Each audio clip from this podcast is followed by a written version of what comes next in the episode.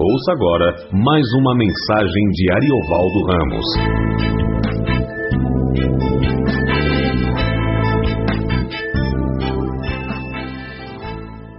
Vamos abrir ah,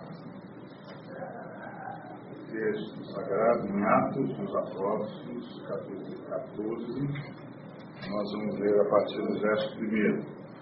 Atos dos Apóstolos, capítulo 14 a partir do verso 1.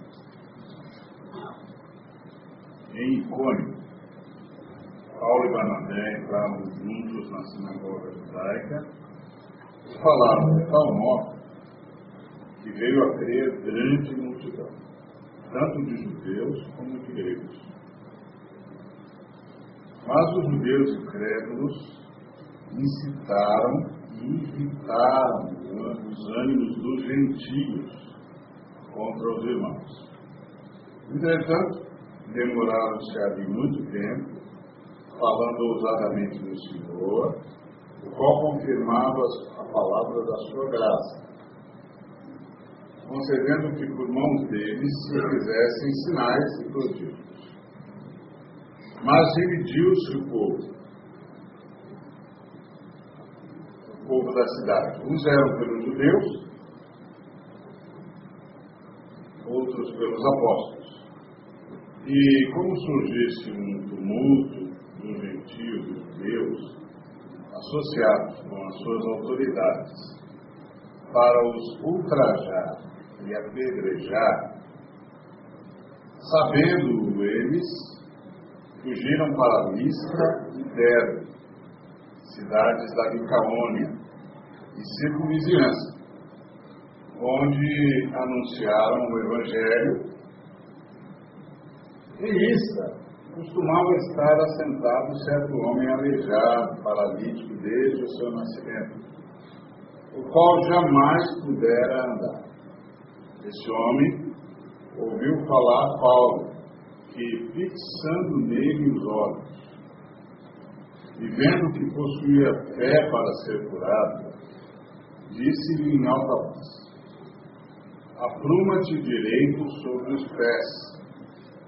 Ele saltou e andava.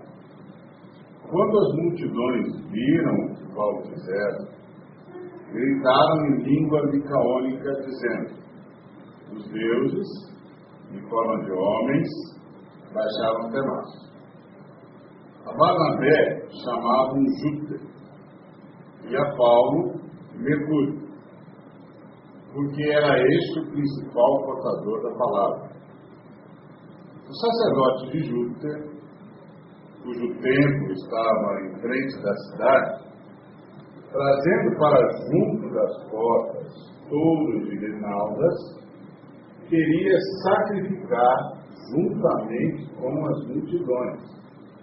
Porém, ouvido isto, os apóstolos Barnabé e Paulo, rasgando as suas vestes, saltaram para o meio da multidão, clamando: Senhores, por que fazeis isso? Nós também somos homens como vós, sujeitos aos mesmos sentimentos, e vos anunciamos o Evangelho para que destas coisas vãs vos convertais ao Deus vivo fez o céu, a terra, o mar e tudo o que há neles, o qual, nas gerações passadas, permitiu que todos os povos andassem nos seus próprios caminhos. Contudo, não se deixou ficar sem testemunho de si mesmo, fazendo o bem, dando-nos do céu chuvas e estações frutíferas enchendo o vosso coração de fartura e de alegria. Dizendo isso, foi ainda com dificuldade que impediram as multidões de lhes oferecerem sacrifícios. Sobrevieram, porém, judeus de Antioquia e Cônio, que, instigando as multidões e apedrejando Paulo, arrastaram-no para fora da cidade dando-o por morto. Rodeando, porém, os discípulos, levantou-se e entrou na cidade. No dia seguinte, partiu com Barnabé para Derbe, e tendo anunciado o Evangelho naquela cidade, e feito muitos discípulos, voltaram para Listra Icônio e Antioquia, fortalecendo a alma dos discípulos, exortando-os a permanecer firmes na fé e mostrando que, através de muitas tribulações, nos importa entrar no reino de Deus. Vamos orar? Em nome de Jesus, Pai, muito obrigado por tua presença, por teres nos trazido. Mais uma vez rogamos por Cristo que venha a nós a tua palavra. Não temos méritos para isso, mas apresentamos e confiamos nos méritos de Jesus Cristo, teu Filho, nosso Senhor, teu Cordeiro, que tira o pecado do mundo.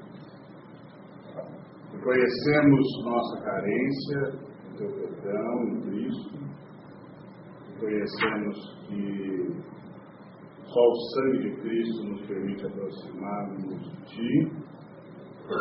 Mais uma vez rogamos a Tua misericórdia, com o perdão dos nossos pecados, confessamos, imploramos mais uma vez que seja aplicado a todos nós o sangue de Cristo. É, confiados na suficiência desse sacrifício de ressurreição, e mais uma vez nós imploramos a tua palavra. Em nome de Jesus. Amém. Esse texto é extraordinário, ele conta fenômenos impressionantes. Ele começa com uma,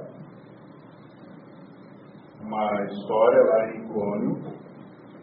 Paulo e Barnabé estão lá na sinagoga judaica e pregaram e foram tão bem sucedidos que uma multidão criou no Evangelho.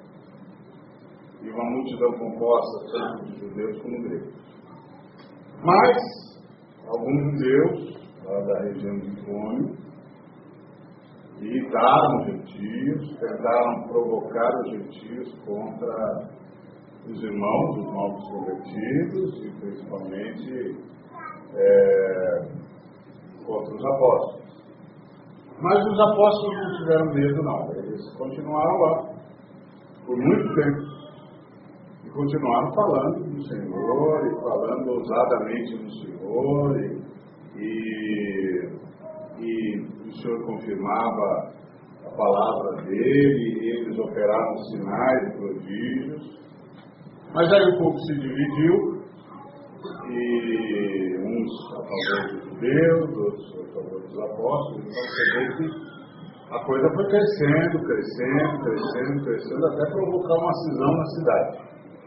Então, é, é, não é à toa que os os que prenderam Jason disseram aqueles que têm transtornado o mundo chegaram até nós. Veja que eles conseguiram dividir a cidade. O papo, a pregação deles.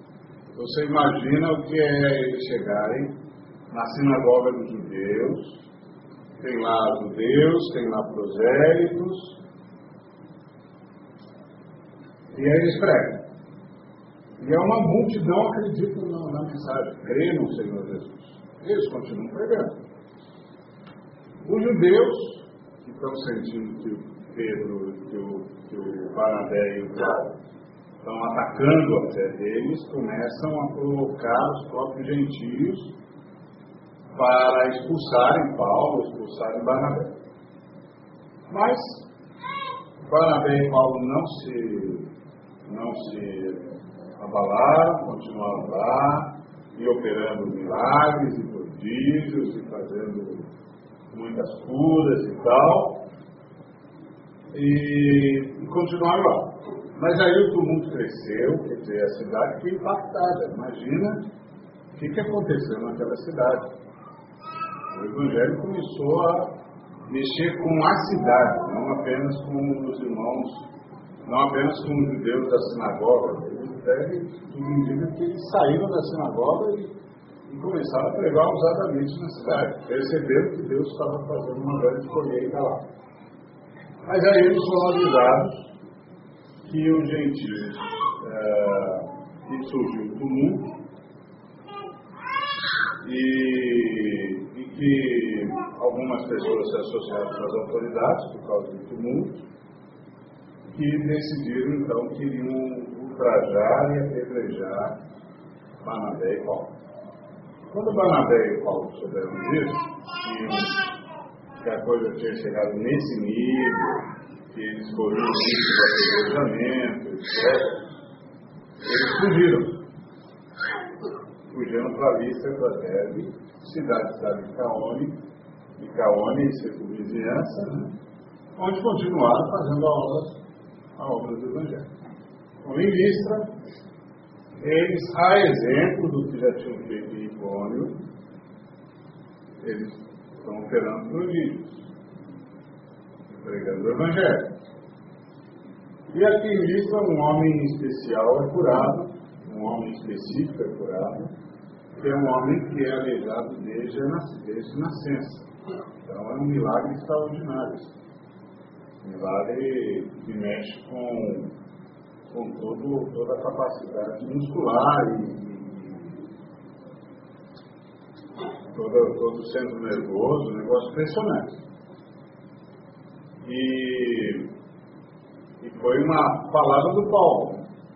Paulo viu que o homem que nasceu fé no coração do homem. Quando ele viu que nasceu fé no coração do homem, que esse homem foi tomado de fé, ele deu uma palavra em voz alta. A pluma de direito sobre os pés e ele saltou e levou. É um negócio extraordinário dele.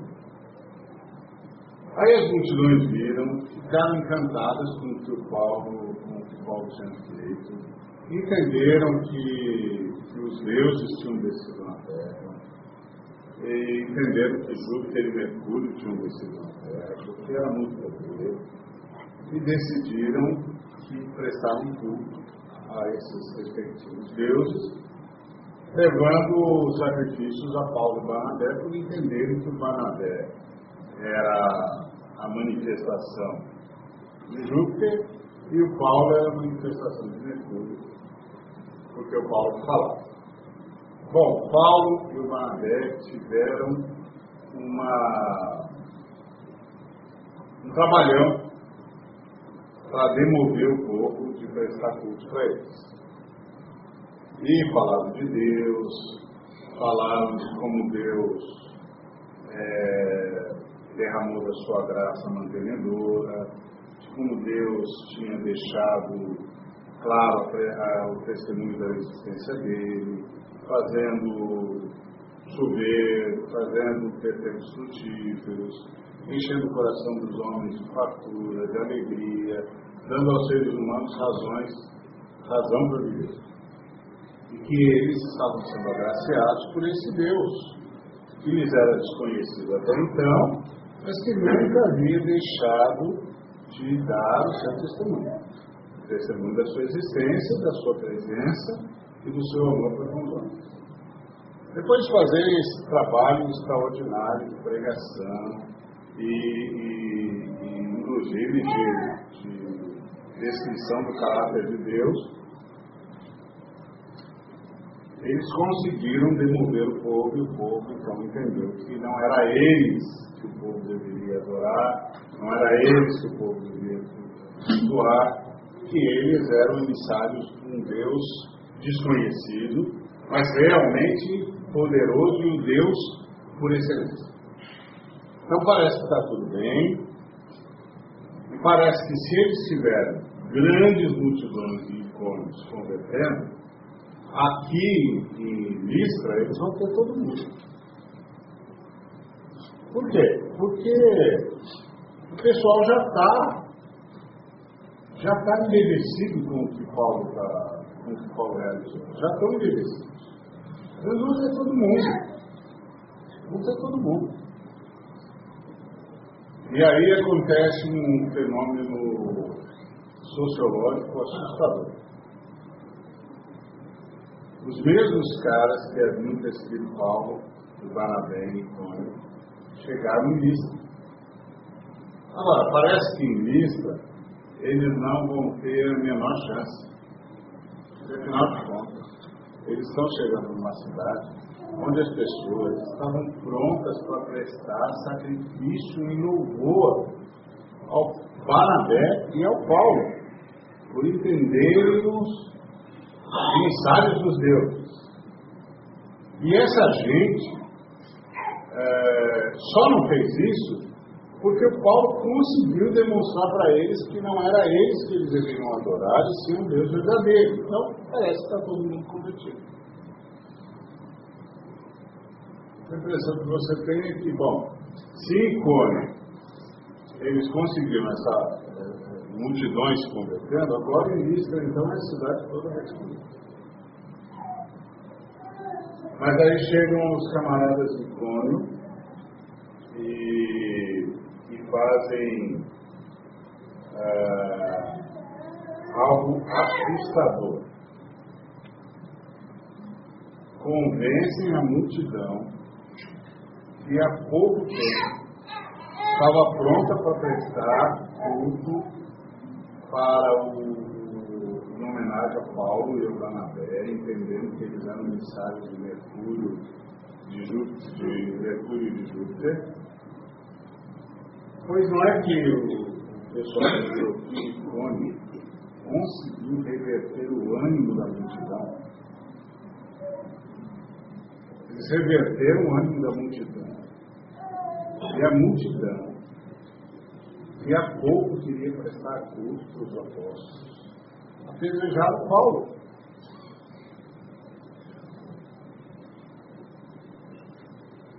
Assustador isso. Apedrejaram Paulo. E aqui a gente tem uma lição é, singular. Que as manifestações de simpatia e de apoio e as aparentes circunstâncias favoráveis, diante das quais a gente tem a tentação de dizer agora vai, podem ser mera ilusão. Mera ilusão. Pode ser apenas uma algum catástrofe emocional, um encontro de situações aparentemente favoráveis, mas não tem profundidade. E aquilo pode ser mudado de forma súbita. Foi o que aconteceu com essa multidão. A multidão que estava há pouco, há pouco tempo, pronta para prestar culto em homenagem ao, ao Barnabé e ao Paulo, em questão de sabe lá quanto tempo, não muito certamente, foi totalmente redirecionada. E olha que é interessante que essa multidão, primeiro, ficou encantada com o milagre, para menos. Um homem que nunca andou na vida, ficar de pé num salto, porque um outro homem disse, apruma-te nos seus pés, uau, o que está acontecendo aqui? É para ficar admirado mesmo, é para ficar extasiado mesmo. Aí, essa multidão, que foi, chamou os, os, os sacerdotes dos respectivos deuses, que, a quem eles atribuíram a, a, as manifestações de, Paulo e de Barnabé, essa multidão foi demovida pelo Paulo e pelo Barnabé.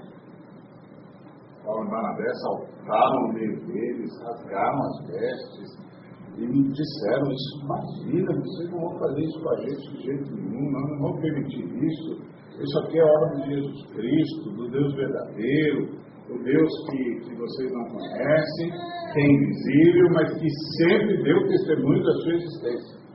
O Deus que sempre deu a vocês tempos frutíferos, fez chover, e mais, deu razão para a existência de vocês. Encheu o coração de vocês de fartura e de alegria. É isso que nós chamamos de graça mantenedora, que é o que faz com que gente que não ama a Deus ama. Como é que gente que não ama Deus ama se amor é uma qualidade de Deus? Que emprestou. Que faz com que gente que não ama Deus tenha senso de justiça. Como é que as pessoas têm senso de justiça se elas não amam Deus e justiça é uma qualidade de Deus? Deus emprestou.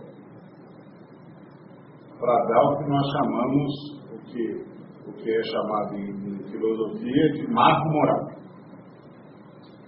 Então, ah, Paulo faz o discurso, a multidão é demovida, e aparentemente a multidão passa para o lado certo, que é o lado de Jesus.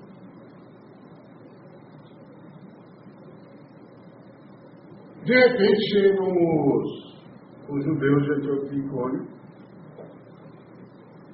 e convencem a multidão que queria adorar a Paulo e Barnabé a matar o Paulo. Como, como é possível um negócio desse? Então, a primeira coisa que esse texto nos ensina é que todas essas manifestações efusivas, essas coisas que parecem ser um mundo, podem ser mera, mera ilusão. Que não vale a pena apostar a vida numa possível ilusão.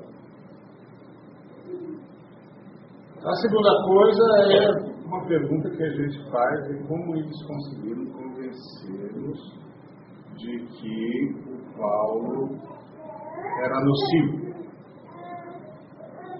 Quando Paulo acabara de ser instrumento de Deus para curar um homem coxo de nascença. Como que você convence uma multidão que o sujeito que acabou de operar um milagre extraordinário é nocivo? Precisa ser morto. como alguém pode transformar o bem em mal. E essa é a outra lição que a gente aprende. O bem não se sustenta por lógica. O bem não se sustenta pela força da lógica. Que seria o óbvio lulante. Escuta, como é que esse camarada pode ser nocivo se aquele camarada está andando? depois que ele disse apruma-te sobre os seus pés. Como? Que, que, com que base que vocês podem dizer que esse sujeito que acabou de dizer a um homem cego de nascença, apruma-te sobre os seus pés. E o sujeito deu um salto e recuperou toda a coordenação motora e toda a massa necessária como é que você pode chamar um cara desse de nocivo à humanidade? Essa é a segunda coisa que nós aprendemos desse texto. O bem não é sustentado pela lógica humana.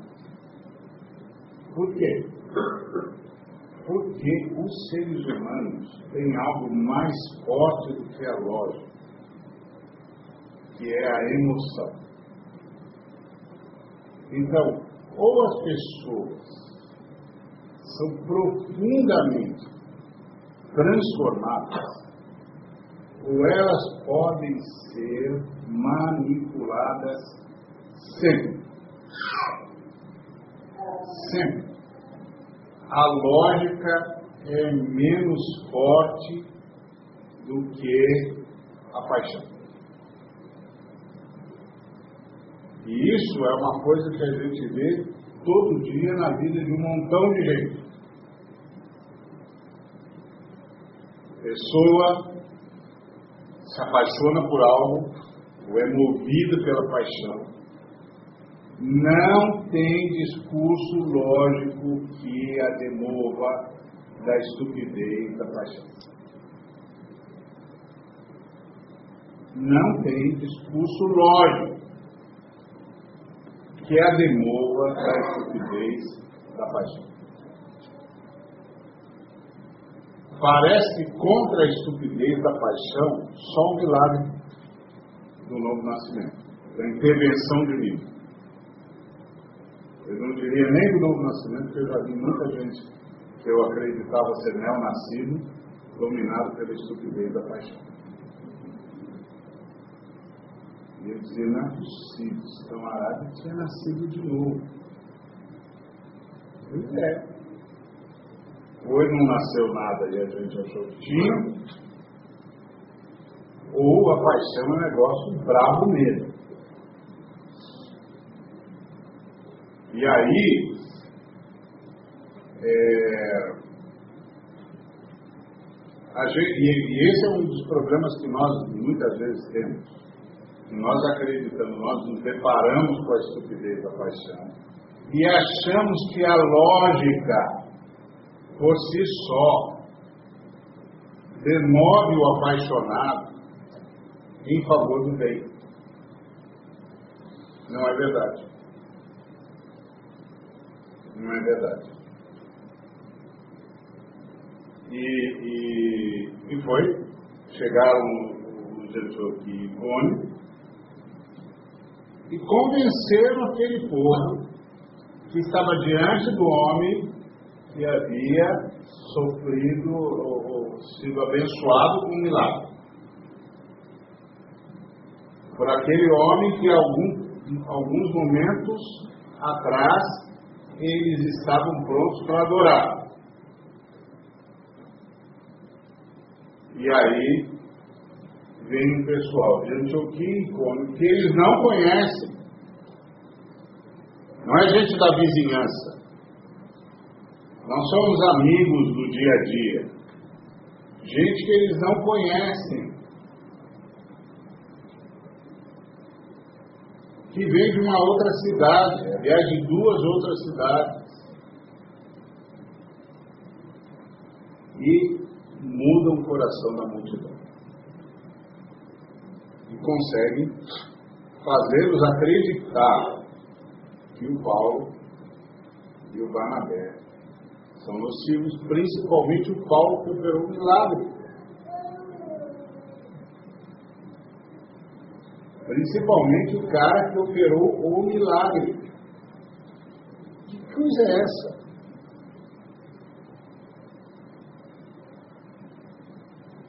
Essa é a grande, ou melhor, é, é a grande porta de entrada do diabo.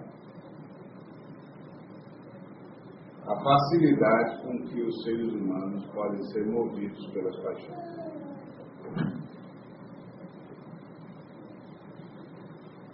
Essa é a grande porta de entrada do diabo. É a força que ele tem contra nós. Os seres humanos são seres racionais, são capazes de lógica, mas podem ser absolutamente manipulados a partir das suas emoções. Eles não têm nenhum controle emocional. É como se isso fosse uma propaganda do inferno. Então, os demônios dizendo: lembre-se, seres humanos são racionais, seres humanos são capazes de raciocínios lógicos perfeitos, são capazes de construções impressionantes, são gente que Deus ama, mas eles não têm nenhum controle sobre as suas emoções.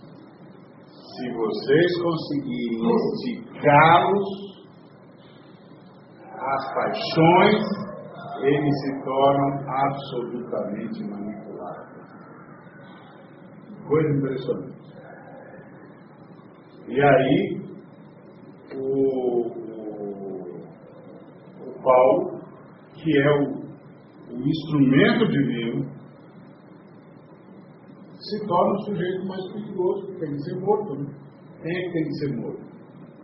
Os seres humanos são nocivos da sociedade. Os seres humanos são uma praga para a sociedade. Os seres humanos que colocam a sociedade em risco. Mas onde é que o Paulo se encaixa nessa descrição? Não se encaixa muito pelo contrário. Então nós estamos lutando com duas forças aqui. A incapacidade humana de desconfiar das suas emoções. Principalmente quando está em multidão.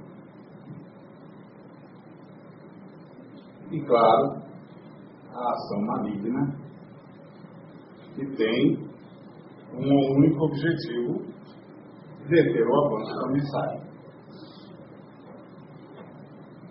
Ele não vai, o ser humano, ah, o diabo não vem para arrancar a salvação dos seres humanos. A salvação é departamento do Espírito Santo, é departamento do Pai. Ele vem só com o objetivo de fazer, de deter o avanço da igreja. Ó, esses que nós já perdemos, é como se eles dissessem assim, esses que nós já perdemos, está perdido mesmo. Não adianta, esquece, está perdido. Eles já são dele, ele já os levou para ele. Pronto. Mas nós temos de impedir que outros venham. Para impedir que outros venham, nós temos de deter o avanço deles como pregadores. Nós não podemos fazer mais nada em relação à salvação deles, não podemos fazer mais nada em relação ao fato de já pertencerem a, a, ao Cristo, mas nós podemos impedir que eles sejam eficazes na sua missão. E é fácil. É fácil. Os seres humanos não têm controle emocional.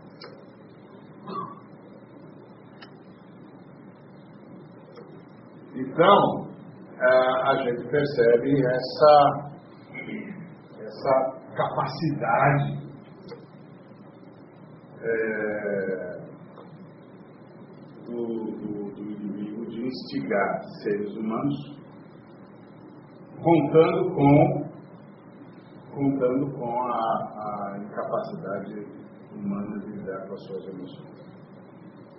E como as emoções cegam a razão. Cegam a razão. E subjugam a razão.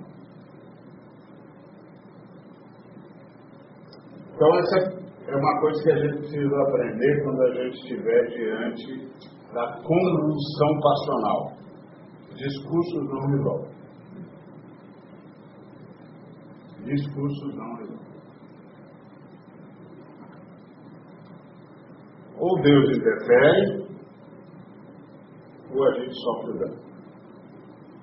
Simples assim. Discursos não resolvem. Ou Deus interfere, ou a gente sofre dano. Agora, Deus pode fazer duas ou três coisas. Uma é, pode interferir agora.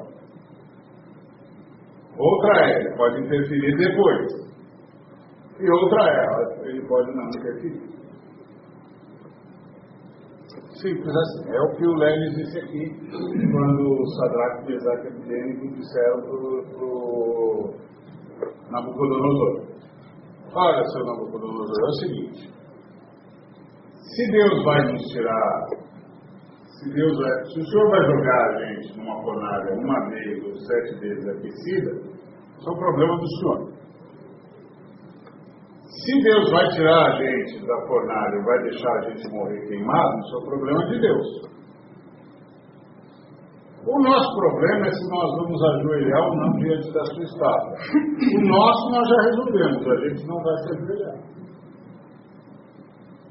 Então não importa quantas chances o Senhor nos dê, nós não vamos nos ajoelhar. Se o senhor vai jogar a gente numa fornalha aquecida uma vez ou sete vezes, isso é problema do senhor. O senhor joga o que o senhor quiser. Se Deus vai tirar a gente ou não, isso é um problema de Deus.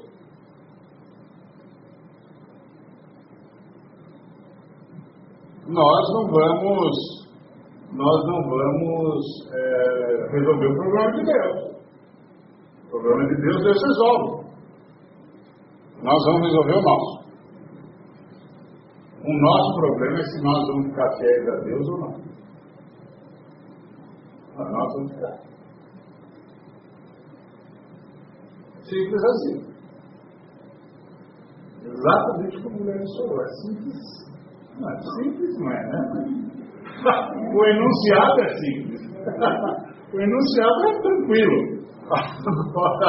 Levar esse enunciado até as últimas consequências, quando o calor da, da fornalha começa a ser sentido a metros de distância, o cara a metros de distância já vê os soldados que lançá-lo fora, se morrerem com calor, estou roubado. E o Paulo passa pela mesma situação. O Paulo, no primeiro caso, que é lá em Icônio, onde ele foi pela primeira vez fustigado por essa gente, ele fugiu. Fugiu. Quando ele soube que podia ser apedrejado, ele fugiu. Isso, esse texto, isso é ótimo. Porque isso fala que Deus não está pedindo heróis. Eu estou dizendo, não, se você sabe que está correndo isso, e você pode ir embora, vá embora. Você pode mudar de rumo, mude de rumo. Você pode mudar de ramo, mude de ramo. Se você pode fazer alguma coisa, faça. Você não precisa provar para mim que é herói. Aliás, se há um ser no universo para quem não se precisa provar nada, é Deus. Na verdade, é Deus que prova a gente, não é a gente que prova Deus, a gente não precisa provar nada para Deus. Então, é, Deus está dizendo para o Paulo, ah, não estou pedindo herói, não, pode ir embora. Ele disse isso para o José do Egito, do, do, do José, pai de Jesus. Foge. O Herodes decidiu que vai matar a criança. Foge. É um negócio estranho. Você ouviu o seu Deus dizendo para você fugir, né? Hã? Foge das paixões. Foge das paixões da mocidade. Foge. Não fica dizendo, não, eu sou crente, eu vou aguentar. Não vai não, meu filho. Foge. As meninas de crente também pegam fogo. Né? É, pega. pega. É claro que a gente espera que não tenha nenhum crente andando com o isqueiro para cima e para baixo. Mas que pega, pega. Então, é... pode, pode. Se dá para fugir, pode. Se dá para fazer alguma coisa, faça. Mas, lembre-se, tentar ficar para dizer que vai com o seu discurso, com a sua lógica, com a sua elaboração, por mais extraordinária que seja, demover um sujeito ou um movimento eminentemente passional, esquece. Esquece. A paixão embota a razão e pronto. Esquece. Mas não dá para falar. Não dá para conversar. E, e aí, esses dias um, um camarada me disse, Ei, aí, você não está escrevendo nada sobre a situação do Brasil e tal, para orientar a igreja? Eu falei, eu não estou escrevendo e nem vou escrever. Aí ele diz por quê? Porque a igreja está sendo incitada a um movimento emocional, passional e irracional. Com gente assim, não dá para conversar. Então eu não vou falar nada. Não tem nada para falar. Porque não importa quão lógico seja o meu discurso, não importa quantos dados eu apresente, isso aqui não está mais no nível da razão. Isso aqui não está mais razão. Os grandes pregadores, entre aspas, que se sustentam da paixão do povo, tomaram de assalto esse momento. Então, eu estou aprendendo com o apóstolo Paulo em Icônio. Sai disso. Não tem lógica nenhuma. Esses homens estão adoecendo a igreja. Eles estão inflamando a igreja. O povo está inflamado, está emocionalmente contaminado, está transformando ideologias em, em, em uh, confissão de fé. Quando chega nesse nível, você diz, ó, oh, meu filho, vou só orar, tem nada para dizer para você, não, não, não precisa nem provocar, não vou. Não, mas nós vamos te abrir uma porta, não vai não. Não vou não. Vem aqui discutir com a gente, não vou discutir. Não, mas isso é a hora, não é não. Agora está todo mundo com as pedras na mão.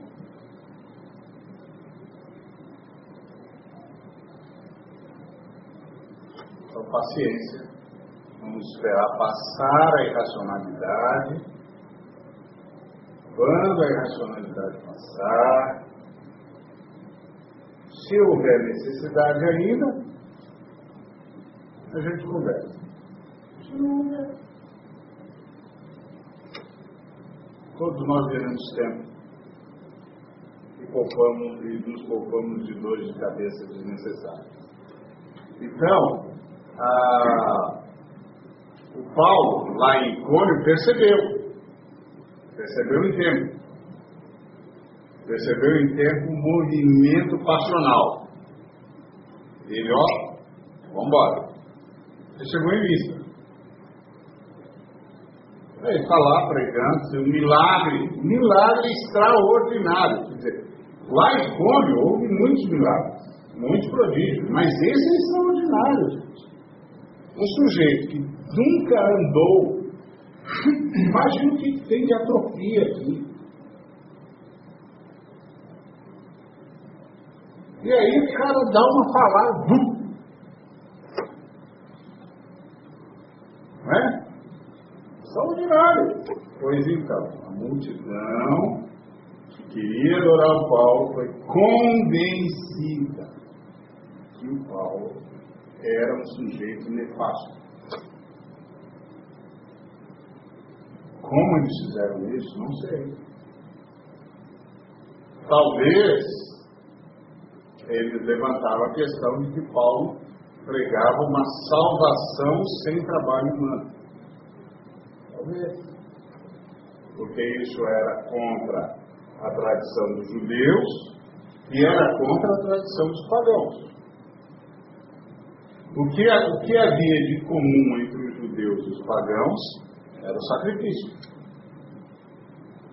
Tanto os judeus quanto os pagãos sempre pregaram sacrifício. Até que veio Jesus e não deixou de pregar o sacrifício. Mas ele era o sacrifício. Então ele cumpriu o sacrifício. Ele não negou a necessidade do sacrifício. Ele cumpriu o sacrifício. É, uma vez estava conversando com um moço, ele, adepto da, da, da necessidade de cumprir a lei de Moisés além da cruz. Então ele disse para mim assim, mas ele disse que ele veio para cumprir a lei. Eu disse, pois é, ele cumpriu. Ele cumpriu quando subiu no Calvário e desceu aos infernos, ele cumpriu a lei e cumprir de uma vez por todas, porque durante milhares de anos.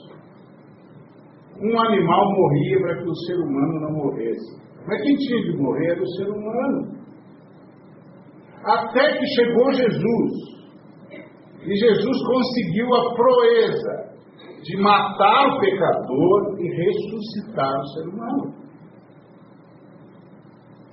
Então ele fez o que a lei de Moisés não conseguia fazer, que era matar o pecador. O pecador tem de morrer. Só que na lei de Moisés, o pecador, se morresse, não ressuscitaria. Mas em Cristo Jesus, morre o pecador e ressuscita o ser humano. Isso é o que nós chamamos de novo nascimento. O que é um novo nascimento? Eu e você ressurretos com Cristo. E a prova de que fomos ressurretos com Cristo é a presença do Espírito Santo em nós. Então o Senhor matou esse pecador, cada um de nós, matou cada um de nós como pecador e ressuscitou cada um de nós como ser humano. Agora com uma nova natureza humana, que é a natureza que vem do último Adão, que é o Senhor Jesus Cristo, que nos é comunicada pela presença poderosa do Espírito Santo em nós. Então ele cumpriu a lei. Está resolvido. O que a lei demandava, que era a morte do pecador, está cumprida. No tempo de Moisés, ele não pedia para que matasse o pecador, primeiro que ia desaparecer a humanidade. Ia desaparecer Israel. Né? Imagina, toda vez que o cara quebra a lei, ele, é, um ser humano quebra a lei, tem que ser morto. Quem vai ficar? Que é a lógica que Jesus usa com a mulher pega em adultério. Diz, ah, então vai matar essa moça aqui? Quem aqui não é. Quem aqui não é réu de morte?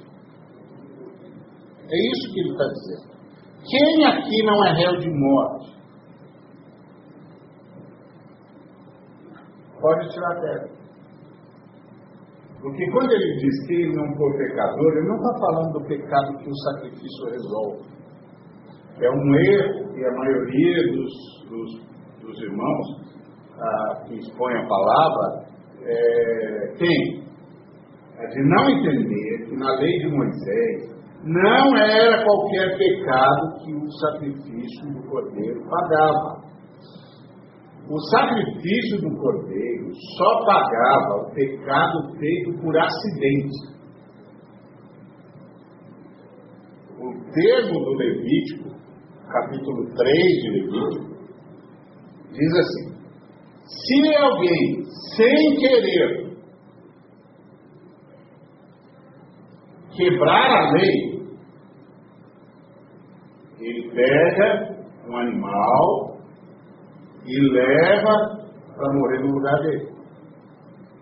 Agora, se o sujeito tem uma vida de pecado deliberada, a lei de Moisés não oferece para ele a possibilidade do sacrifício.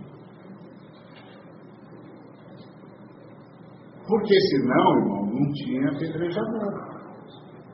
Por que, que vai apedrejar um sujeito se ele pode levar um cordeiro lá e, e, e oferecer como holocausto? Porque ele não pode. Ele não pecou sem querer ele estabeleceu um estilo de vida. E aí o sacrifício do cordeiro não é suficiente. Não é suficiente.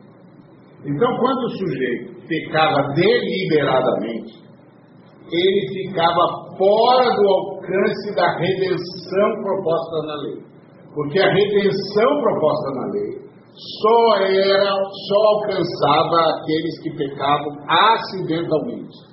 Ou seja, que estavam realmente ah, decididos a cumprir a lei como Deus deu a Moisés, mas tropeçaram. Aí eles podiam levar um sacrifício em favor deles. Quem decidia que ia fazer isso por deliberação, não tem sacrifício para ele, não tem ele, tem que ser apedrejado. Por isso que a lei era muito clara. Cometeu esse tipo de pecado, isso só se comete por deliberação. É verdade. Então, tem que ser estivado do povo. Assim funciona. Então, a, a questão toda é que quando Jesus olha para a multidão que quer apedrejar a moça, ele diz: Quem aqui não é réu de morte? É isso que ele está dizendo, quem não tiver pecado. Não é qualquer pecado. É. Quem aqui não deveria ser morto também, pode tirar pé. Aí eles foram saindo, porque todos eles sabiam que deveriam ser mortos também. Só que eles escaparam. Escaparam porque agora não é mais uma relação de, de devoção, é uma relação de poder. Aquela mulher não tem poder, vai ser é, lapidada. Os outros tinham poder e estavam na lapidação. Simples assim. É a época, é o que é o mundo, inclusive. Né?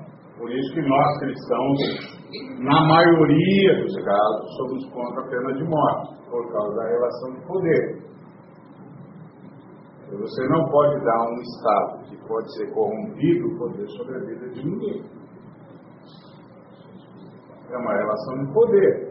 Aí os poderosos vão to todas as vezes serem serem isentos da pena capital e os fracos serão todos condenados. Deixa de ser uma relação de justiça para ser uma relação de poder. Aí os, os, filhos de Deus não podem se submeter a isso, e permitir que isso, que isso tome conta da, da sociedade. Então a gente diz não. Não, nós não, vamos apoiar isso não. Não é que a gente não acha, acha que não tenham crimes que não sejam passíveis de morte. A gente sabe da Bíblia. Mas é que a gente não está mais sob a lei de Moisés. E o Estado não está mais submisso a. Então tudo virou uma relação de poder. Se virou uma relação de poder, nós temos que ter filhos.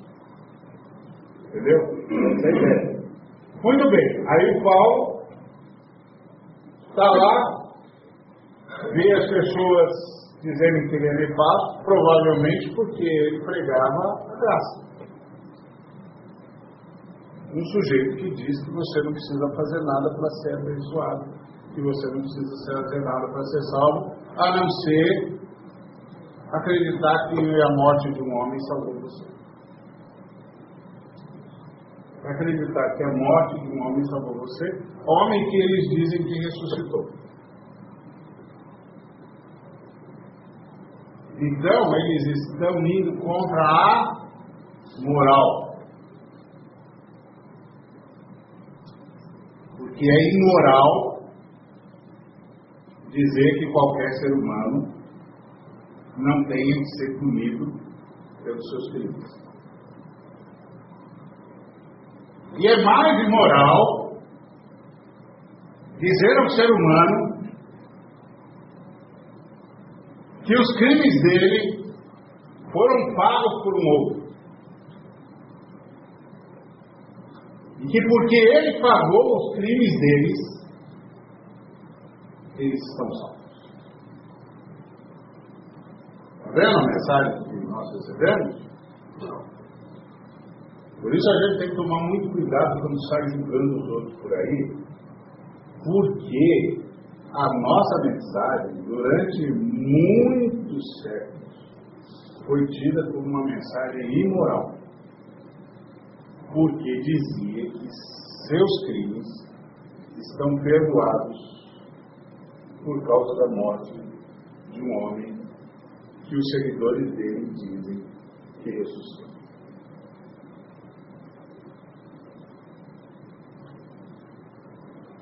Durma com um barulho desse.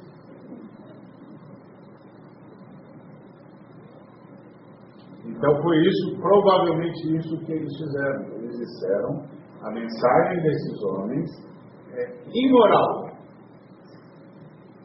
Porque eles estão dizendo que os seres humanos não precisam pagar pelos seus crimes. Que Deus amou o mundo de tal maneira que mandou o filho dele pagar pelos crimes da humanidade.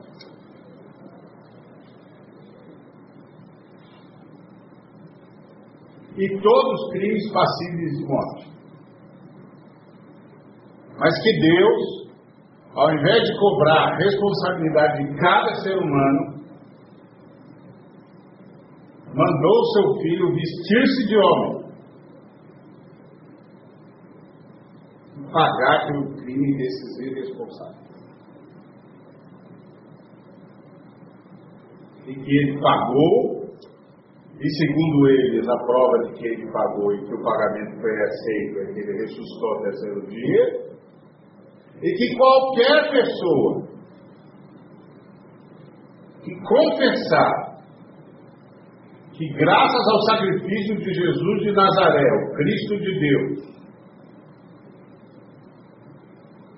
os homens têm os seus crimes perdoados, será salvo.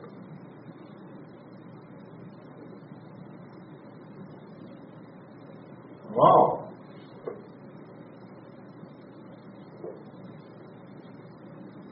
Não é assustadora essa mensagem?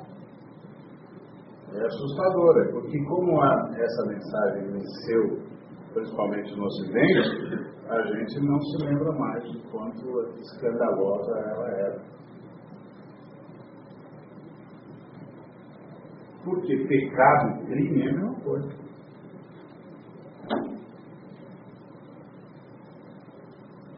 Pecado e crime é a mesma coisa. E nós continuamos dizendo isso, isso é escandaloso. Você vai encontrar um sujeito assassino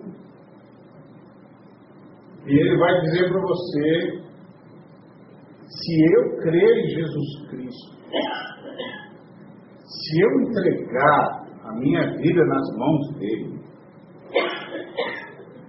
a morte dele paga pelos crimes que eu cometi, Deus não vai me mandar para o inferno, Deus vai me tirar do inferno, embora eu tenha matado muitos seres humanos. E você vai dizer para ele, sim, você vai ser perdoado por Deus. E Deus vai levar você para morar com E você vai ressuscitar no último. Exatamente isso. Porque o sangue de Jesus Cristo tem esse poder de perdão e de salvação. Essa é uma mensagem escandalosa.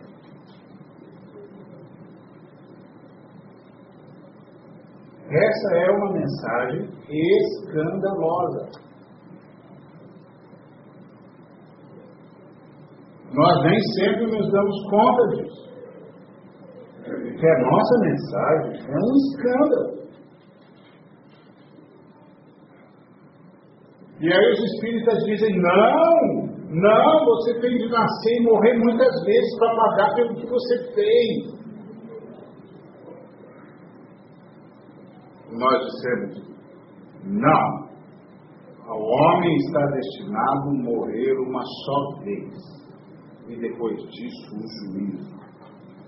E quem crê em Jesus Cristo passa da morte para a vida e não será condenado e não será nem julgado, porque o julgamento é este.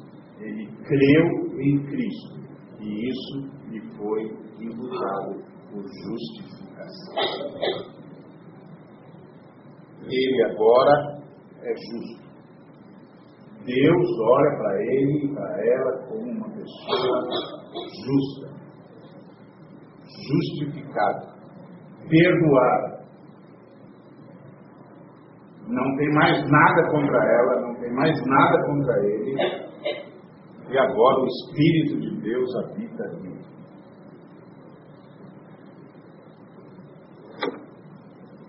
Escandaloso.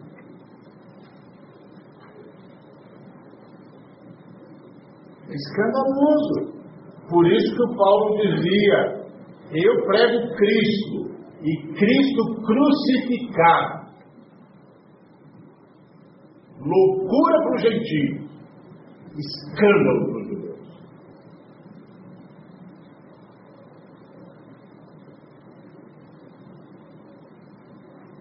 E é mesmo. Por isso que Jesus Cristo mandou dizer ao João: Bem-aventurado aquele que não tem em mim motivo de escândalo.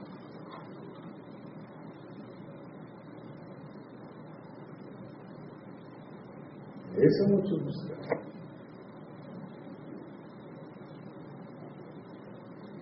Você dizer para o sujeito pecador, não só ele sabe que é pecador, todo mundo sabe que é pai dele sabe que ele é pecador. A família dele sabe que ele é pecador. O vizinho sabe que ele é pecador. E você diz para ele: se você entregar a sua vida a Jesus Cristo, ele perdoa você. E você nasce de novo. E o Espírito dele vem morar em você. E você se torna nova criatura e todas as coisas passadas serão esquecidas e tudo se fará novo. Uau! Isso é uma mensagem. Isso é uma mensagem dada. Então, provavelmente foi isso que eles conseguiram fazer o povo da época perceber. Esse homem tem uma mensagem moral.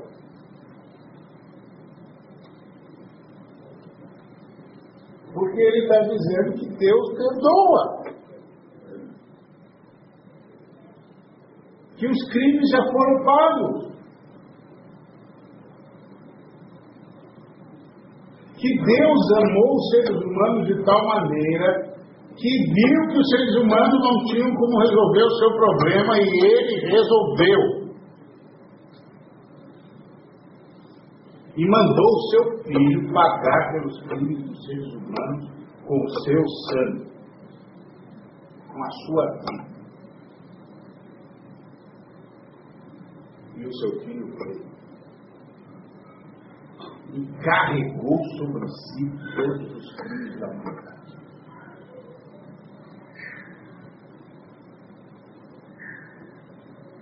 Essa mensagem é escandalosa. E esse, inclusive, é um dos problemas do, da fé cristã moderna. A fé cristã moderna perdeu a noção desse escândalo. Por isso que você, de vez em quando, cruza com os crentes que acham que tem meme. Os crentes que se acham mais espirituais que os outros, que acha que porque ele ora mais vai ser mais bem abençoado, mais bem ouvido, porque ele jejua mais, porque ele se ajoelha mais, porque ele faz mais isso, faz mais aquilo, ao invés de ele dizer, olha, o Espírito do Senhor morando em mim tem me levado a orar, ele apresenta isso como mérito. Ao invés de ele dizer, o Espírito do Senhor tem me levado a jejuar, ele apresenta isso como mérito.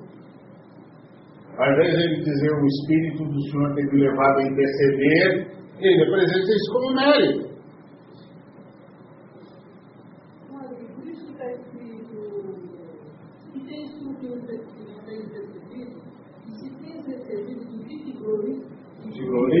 Exatamente, essa é a lógica. Porque você está diante de uma mensagem escandalosa. Escandalosa. Então, nenhum crente sabe disso, cai na esparrela de chamar a atenção para si por mérito nenhum. Ele sabe, é o Espírito de Deus em mim que está me levando a isso.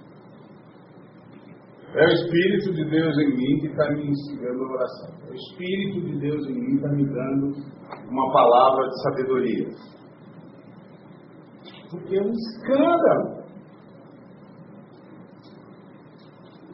Um escândalo, não tem mérito nenhum. Então, provavelmente eles conseguiram fazer com que o povo concluísse que Paulo era nefasto, porque Paulo tinha uma mensagem imoral. Imoral porque diz que os homens não serão punidos pelos seus erros, porque um Deus abandonou a sua posição divina e se prestou, se prestou a ser humilhado, morto pelos homens, para pagar pelos crimes da humanidade. Então, aí o Paulo é, eles começaram e apedrejaram. Olha que movimento que teve aqui, gente. Olha que movimento. Imagina um sujeito que tinha visto Paulo fazer o milagre e que viu Paulo falando para não fazer adoração para ele. Aí o camarada disse: Eu vou aqui resolver um problema, volto já. Aí ele vai lá, resolve o problema que ele tem que resolver e volta. Volta e pergunta para o cara que está lá, a praça está vazia, e ele pergunta para o cara que está ainda na praça: Cadê aquele pregador que estava aqui? Que fez aquele milagre? Cadê o pregador que estava aqui que fez aquele companheiro lá andar? E aí a pessoa que estava lá na praça disse para ele, você quer, quer ver o pregador que estava aqui? Quero, quero. Está vendo esse sangue, essa poça de sangue, esse rastro de sangue aí? Tô. Siga. Por quê? É o sangue dele. Como? É o sangue dele. Como o sangue dele? Vieram uns caras aí, eu não sei da onde, e convenceram todo mundo que ele está fazendo mal para a humanidade. Que ele é nefasto. E aí todos nós o apedrejamos. Ele morreu. E alguns homens o levaram para fora da cidade, porque você sabe gente apedrejada não pode ser enterrada dentro da cidade e nem pode ser enterrado de jeito nenhum. Então, alguns homens o levaram e foi lá para fora da cidade, dos muros da cidade, e aí as aves de rapina e, e, os animais de terminar o serviço. Imagina aquele cara dizendo, mas como? Como ele era mau? Ele não fez um milagre? É, mas o que ele estava pregando era imoral. Mas como é que uma imoralidade consegue fazer um milagre?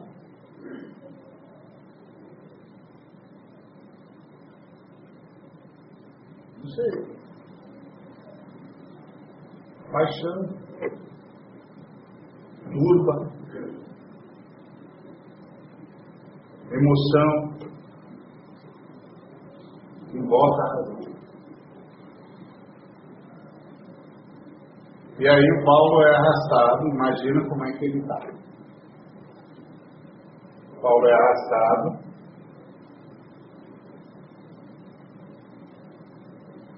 E é colocado, é dado como morto.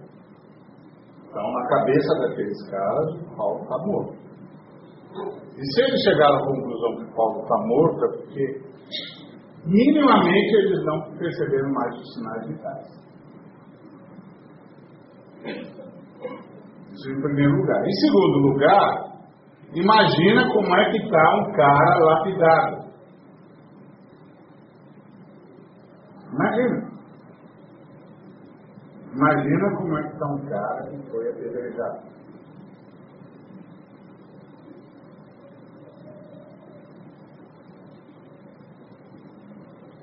Uma poça de sangue. Tudo na, na face dele, no corpo dele, está perfurado. Walter Wangerin escreveu um livro chamado Livro de Paulo. É um romance. Muito bem fundamentado na, na, na época e tal, mas é um romance.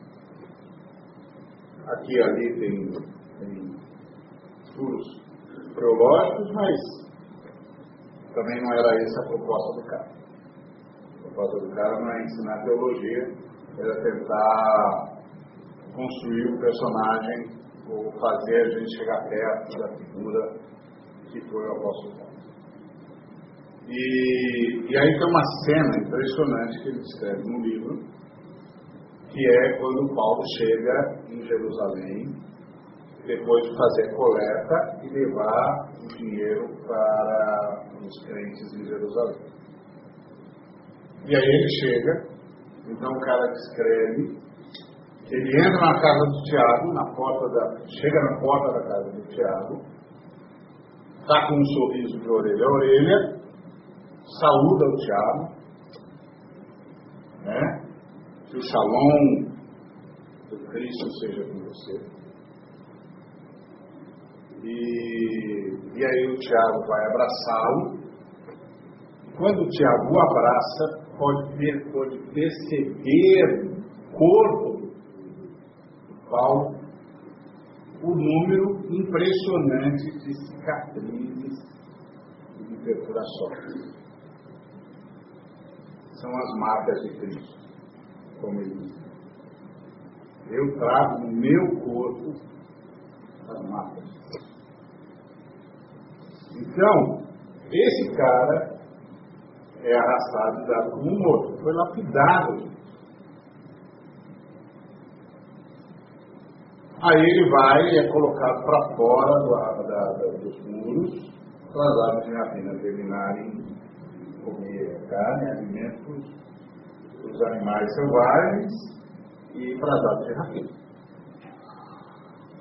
Aí o texto diz uma coisa impressionante texto diz que os discípulos o rodearam. Então imagina aquele cara segmentado. Uma poça de sangue. Os sinais vitais não são mais perceptíveis, ele é uma pasta. Aí os discípulos, aqueles caras que converteram com ele, porque estava só ele, só estava só o Barnabé e ele. Então os recém-convertidos, que decidiram que iam ser discípulos do Cristo como ele estava sugerindo. O rodearam. Essa gente não sabia orar direito. Ainda orava como um judeu. Sabia muita coisa sobre o Cristo. Não deu tempo. Diferente de Cônigo, Paulo ficou um tempão. E isso não ficou, não deu tempo. Mas os discípulos o rodearam.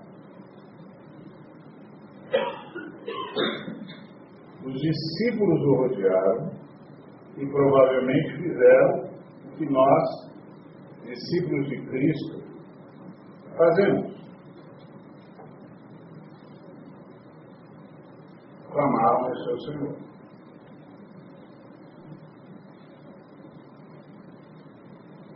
Invocaram o nome daquele que haviam acabado de conhecer. Nem sabiam muita coisa sobre ele. Acabaram de ouvir dele. E acabaram de ouvir dele é, de uma de um camarada que acabou de ser morto.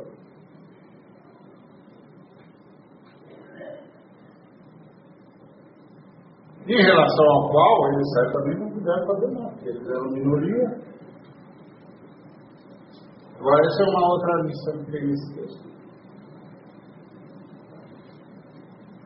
A fé, a verdadeira fé, não é frustrada pelo desastre. A verdadeira fé não tomba diante da fé. A verdadeira fé não pode ser vencida pela morte. A verdadeira fé não pode ser vencida pela maldade. A verdadeira fé não pode ser vencida pelos movimentos do inferno. Como esses caras não debandaram? Como esses caras não, não chegaram à conclusão óbvia?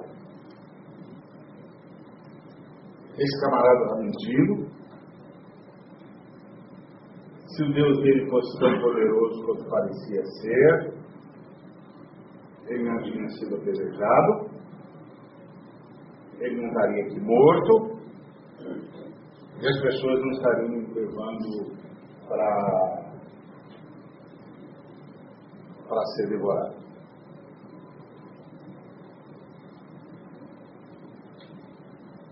Quem será que protegeu esses caras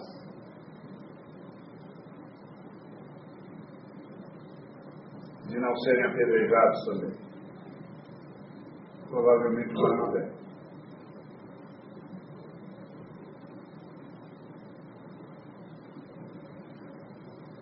Provavelmente o Barnabé chamou os discípulos e disse: Vem comigo. Mas e o Paulo? Está na mão de Deus, ele sabe que na mão de Deus. Isso é a cristã. Isso é a cristã.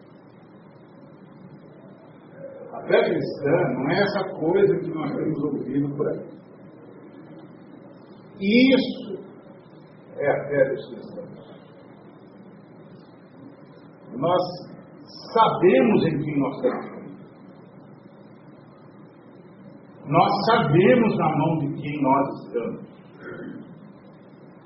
A morte não pode nos vencer. O mal não pode nos vencer. As más notícias não podem nos vencer. Os adversários de Deus não podem nos vencer. Eles podem até matar alguns de nós, mas eles não podem nos vencer nós sabemos em quem temos crido e sabemos que Ele é poderoso para guardar o nosso tesouro até o dia final. Nós sabemos onde estamos e para onde nós estamos indo. As tormentas do mundo não podem contra nós. Aliás, a Bíblia fala que os mártires são aqueles que venceram o mundo com a sua fé e o seu testemunho. Então, provavelmente, Barnabé protegeu os discípulos. E depois foi com os discípulos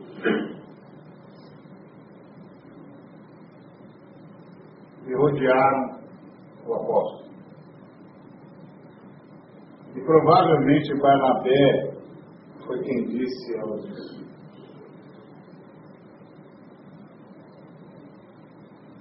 Vamos invocar.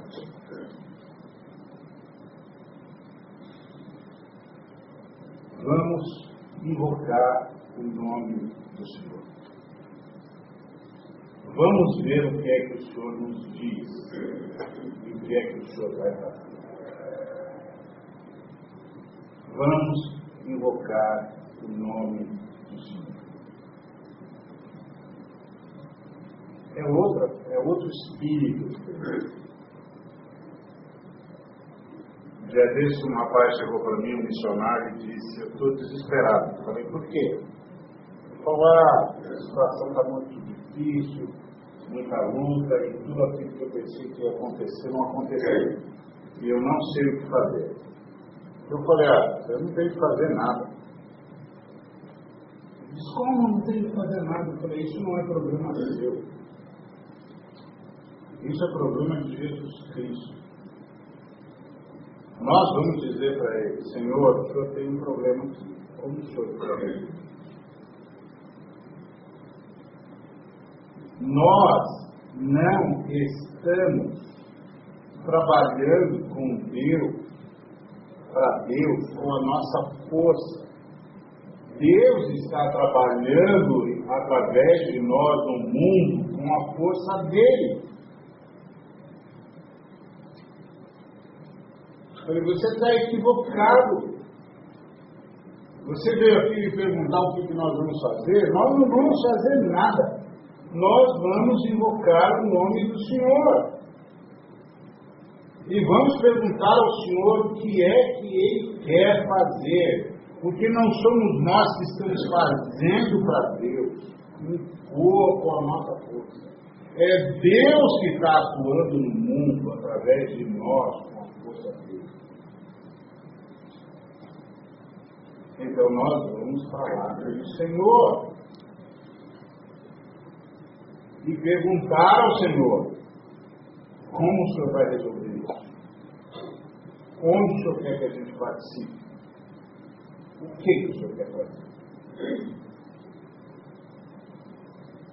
Então esses discípulos como rodearam, rodearam Paulo. Rodearam Paulo e, e aconteceu um milagre. O Senhor ressuscitou ou curou Paulo, a gente não sabe se ele estava realmente morto ou ele foi só dado como morto. O fato é, se ele não estava morto, ele estava numa situação lastimada, para dizer o mínimo. Mas aí, ele ficou de pé. Ele se levantou. Rodeando, porém, os discípulos, levantou-se. Agora, lá em Icônio, quando Paulo soube que podia ser apedrejado, é, ele fugiu. Já sabe o que vai acontecer, sei. Eles estão se movimentando para matar você. Então vamos embora. Fugiu. Mas aqui onde ele foi apedrejado, ele se levantou e entrou na cidade. Ele entrou na cidade onde ele foi apedrejado.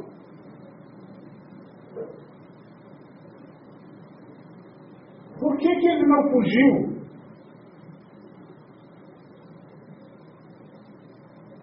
Porque agora ele não era mais um homem salvando a sua pele. Ele era um homem dando o seu testemunho. E entrando na cidade para avisar a cidade de Listra e ao inferno e a toda a história que viria depois dele. Não adianta nos apedrejar. Não adianta nos matar. Não adianta nos atacar. O que começou aqui só vai parar no dia do juízo. Nós somos invencíveis. Ponham isso na cabeça de vocês. Nós somos invencíveis. Porque Jesus Cristo é o Senhor. Estão entendendo? Há um novo Senhor no universo. Tem um novo rei no universo. Não adianta nos matar, não adianta nos apedrejar, não adianta nos cercear, não adianta nos atacar. Isso que está começando aqui só vai parar no dia do juízo. Ninguém pode deter. Ninguém. Você pode imaginar a cidade vendo aquele homem entrando com a roupa rasgada e cheia de sangue?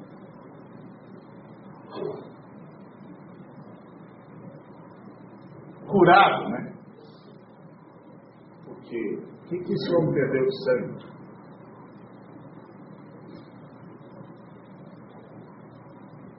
O que, que esse homem teve de laceração? Esse homem entra na cidade que o apedrejou para deixar claro. Não adianta nos apedrejar. Esse é um aviso ao inferno. Que é o aviso que nós temos de continuar sustentando quando o inferno nos ataca. Não adianta nos atacar. Não adianta tocar no nosso corpo. Não adianta tocar no que aparentemente são as nossas posses.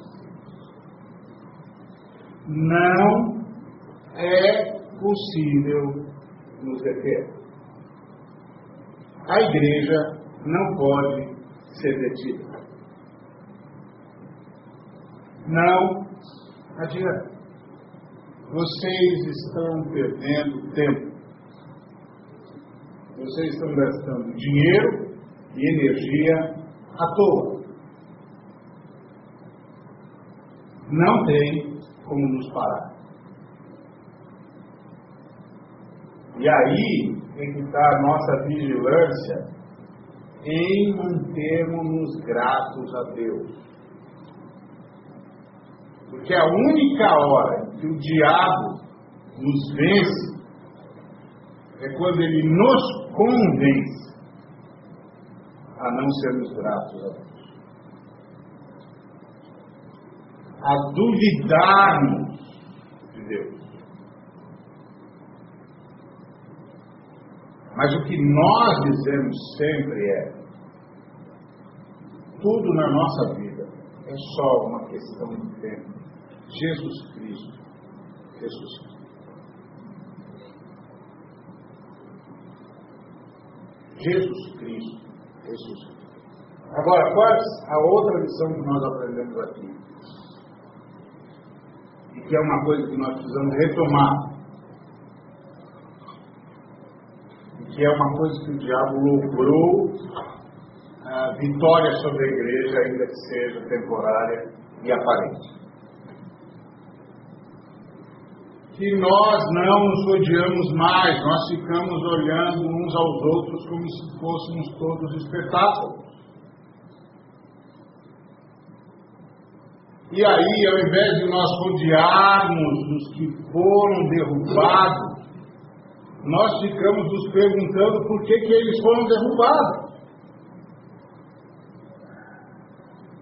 E quando nós fazemos esse tipo de pergunta, nós caímos na lógica dos pagãos.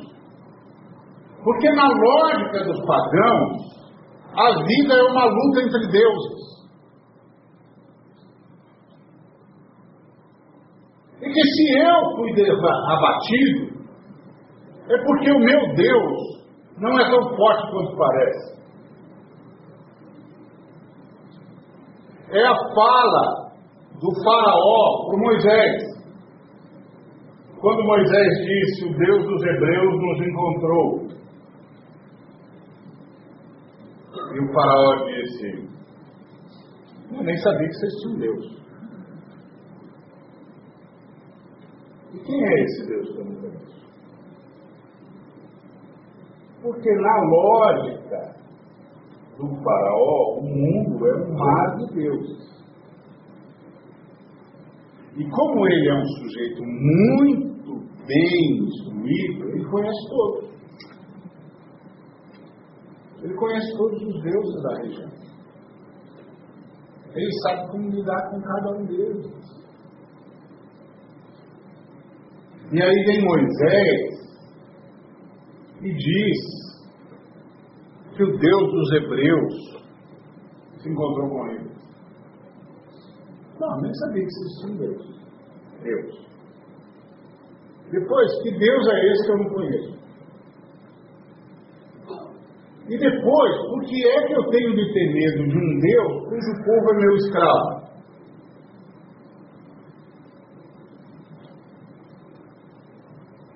Por quê? E ele tem, você diz que se, se vocês não forem, ele vai é, ferir vocês com espada e com pestilência, eu protejo vocês. Seu Deus é mais fraco que eu. Esse foi, essa foi a bobeira do Moisés. Porque Moisés não prestou atenção no que Deus disse e não falou o que Deus disse. Ele inventou. Deus nunca disse para ele falar: Não, nós encontramos, se você não deixar a gente ir há três dias para dentro do deserto para adorar o nosso Deus, ele pode nos ferir com pestilência, com espada. Ele estava pensando o seguinte: ele não vai querer perder a mão de obra barata. Então, para o Deus dos Hebreus não nos ferir, ele vai dizer, tá, vai lá, depois vocês voltam. E de lá a gente se vira. Essa é a lógica, é um esquema. Só que a lógica do faraó é a lógica pagã. E Moisés, naquela altura do campeonato, era quase um Mateus. Mas a lógica do faraó era a lógica pagã. Eu não sei do seu Deus, nem sabia que existia um Deus. E que Deus é esse que eu não conheço? E você está dizendo que eu tenho de ter medo de um Deus cujo povo é meu escravo?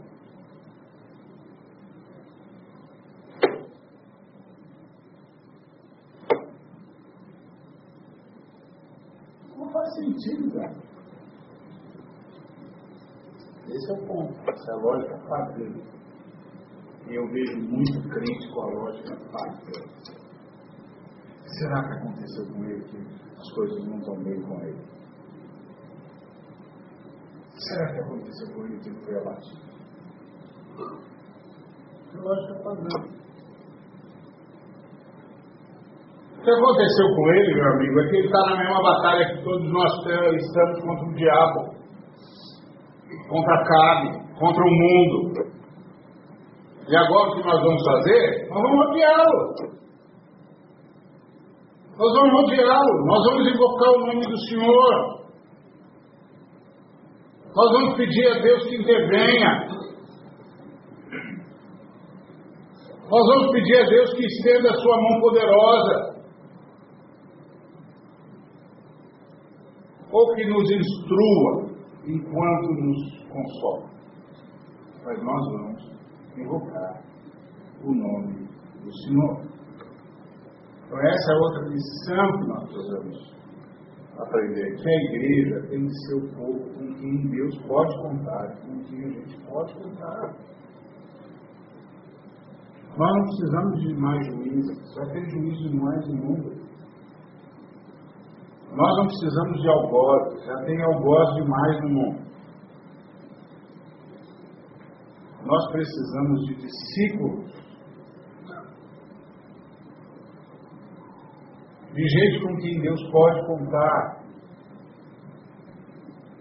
E gente com quem Deus pode contar é gente com quem a gente pode contar. Gente com quem Deus pode contar é gente que venceu a lógica pagã. Essa lógica de que se não está dando certo é porque tem alguma coisa errada, o que foi que aconteceu, o que, que eu fiz errado, o que, que... Meu filho, você só faz coisa errada. Não, precisa ficar procurando, está cheio. Você acha que você está salvo porque você faz coisa certa? Pelo amor dos meus filhinhos, pelo amor dos meus filhinhos, você já devia ter passado dessa parte. Você só faz coisa errada, velho. Nossos pensamentos são cheios de vaidade. Esses dias estava assistindo futebol depois do jogo com um rapaz e ele perguntando para mim sobre pecado e tal, na Bíblia e tal, e, e o, os comentaristas lá na TV e tal. Aí eu virei para ele e disse assim, está vendo aqueles dois comentaristas lá? Bom, o que você acha deles? Ah, são bons comentaristas. Você concorda com o que eles estão falando? Concordo. É uma boa análise que eles fizeram do jogo, não, é? não foi? Foi, boa análise. Eles estão pecando ou não? Ele falou não. Eu falei, sim, estão pecando. Por que eles não estão fazendo nada de mal? Eles estão pecando, amigo, porque eles não estão fazendo aquilo para a glória de Deus. Você está entendendo?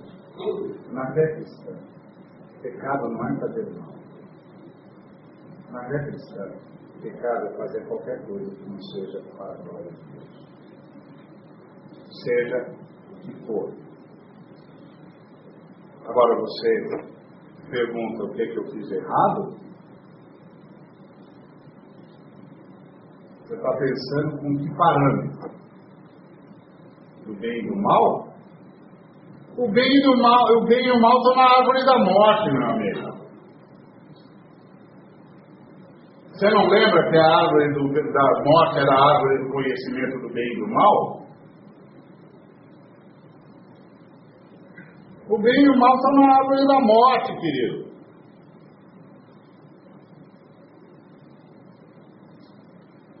E nós somos chamados a comer da árvore da vida. E na árvore da vida, o que está em jogo não é ser bem ou ser mal, mas se glorifica ou não glorifica Deus.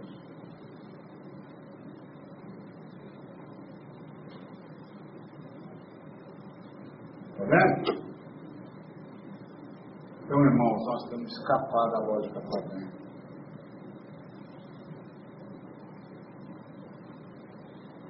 Aí você pode dizer assim, mas quer dizer que a gente não entende entender que nós somos pecadores, e você acha que o cristão que percebe que tem pecado faz o quê? Pede perdão, se arrepende, confessa os seus pecados. Porque quem é que vai pagar pelos meus pecados?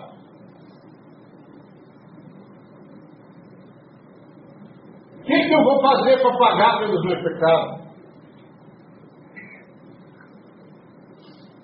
O que, que Deus pode fazer em mim que pague os meus pecados? Você não entendeu ainda a lógica da cruz?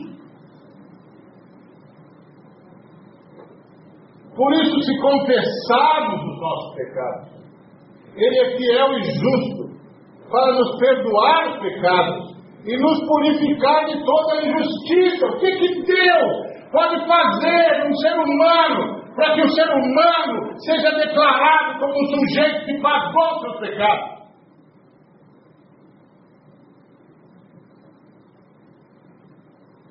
Isso é conversa pagã. A conversa cristã é se você confessar Ele é fiel, Ele é justo, ele aplica em você o que Jesus Cristo conquistou na morte e na ressurreição de você. Entendeu? E ele perdoa você e purifica você dos efeitos da besteira que a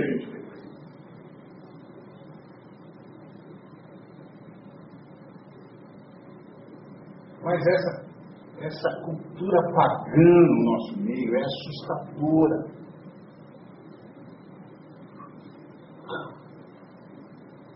O camarada diz muito que agora o diabo tem legalidade sobre você. Que legalidade, homem? Eu sou um cara porque Jesus Cristo morreu e ressuscitou. Do que, que você está falando?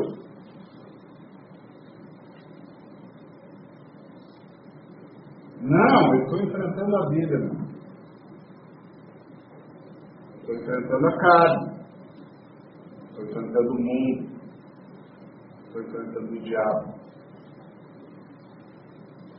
E aqui, nesse enfrentamento, querido, tem revés. Mas eu confesso muitos pecados e os irmãos me rodeiam. É isso que está faltando. Temos de voltar a rodear-nos uns aos outros em oração e intercessão. Estender a mão de fazeja sobre os irmãos. Invocar a bênção de Deus sobre eles.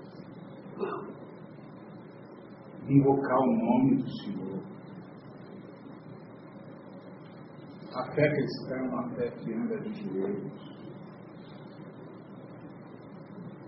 Aqui não tem espaço para essa altivez.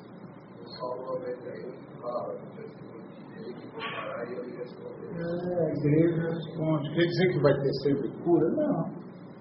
Como o, o Aurélio disse, o Pedro foi solto e o Tiago foi morto. Mas quer dizer que vai ter sempre consolo. Quer dizer que vai, ser, vai ter sempre comunidade. Quer dizer que vai ter sempre comunhão quer dizer que o cara não vai estar sozinho. E pode ser que haja milagre. E eu ouso dizer sobre o sangue de Cristo que nós temos visto menos milagres do que poderíamos ver, porque temos rodeados de muito menos do que deveríamos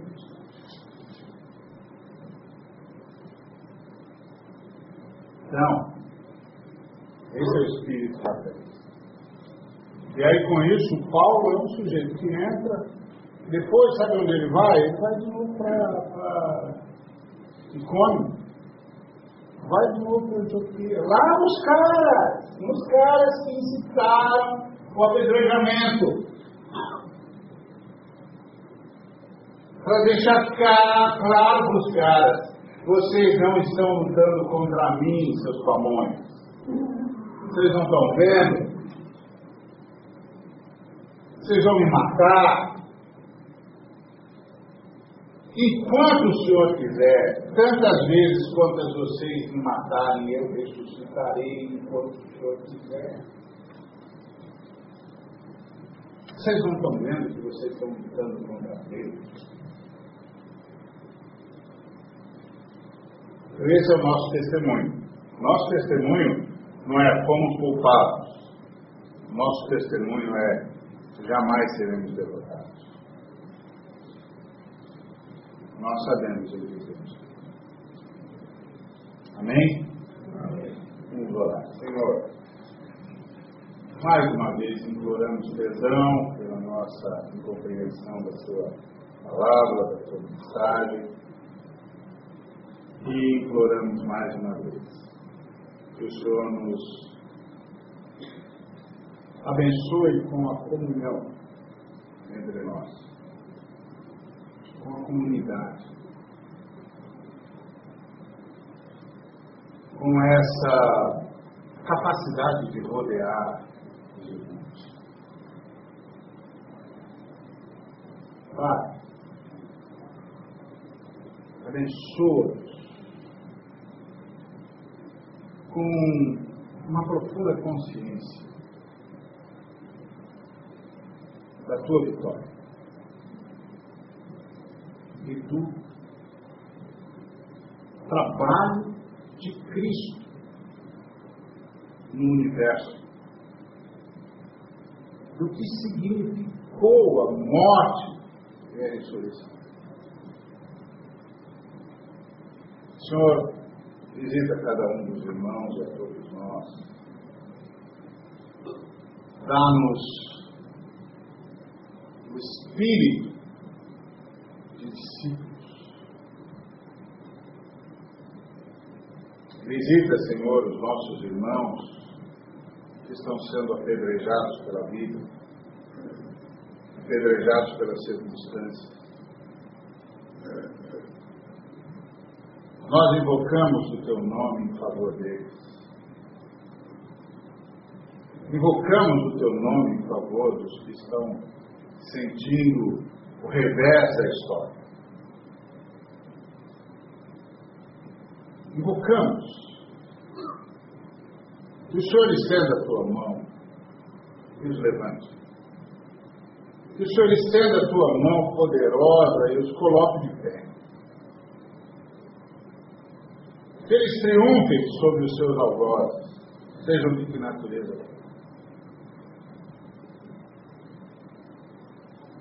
Invocamos o teu nome pelos irmãos e irmãs estão sentindo a fúria da maldade.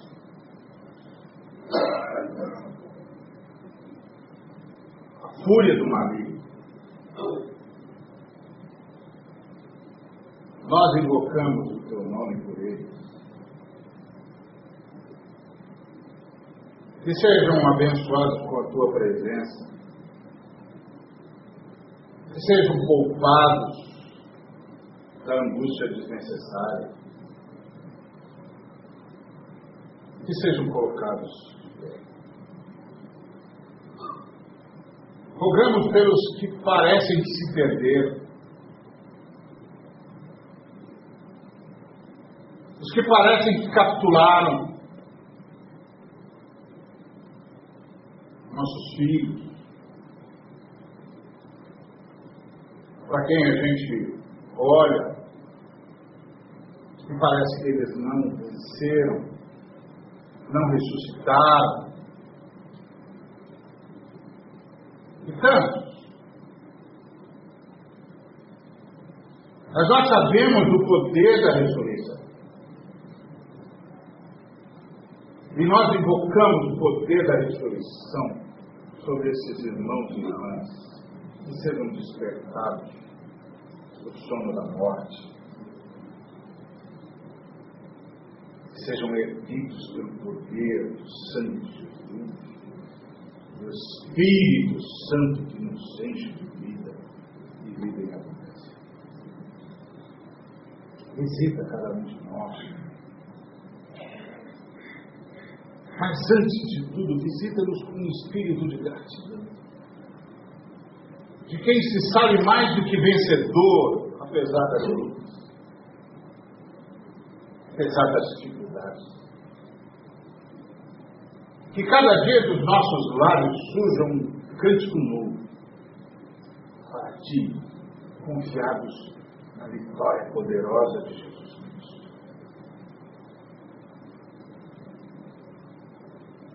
Que o poder curativo das pisaduras de Cristo seja aplicado sobre os teus filhos. Que a liberação da culpa que é o efeito extraordinário do sacrifício do Cordeiro, seja com os nossos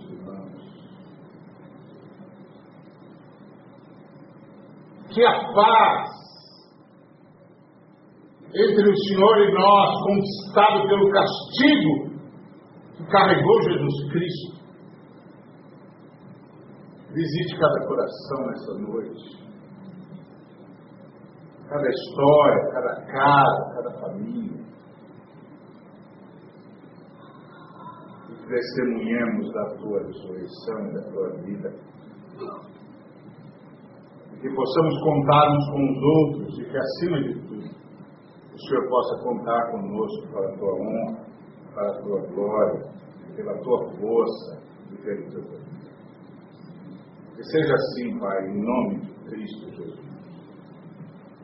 Que a graça de Jesus Cristo, o amor do Pai e a consolação do Espírito Santo seja com cada um dos irmãos e irmãs, com toda a igreja do Cristo, Cordeiro de Deus que tira o pecado do mundo, Filho de Deus, Senhor nosso. Hoje e para todos sempre. Amém. Que Deus nos abençoe. Uma semana sob a graça transformadora do Senhor.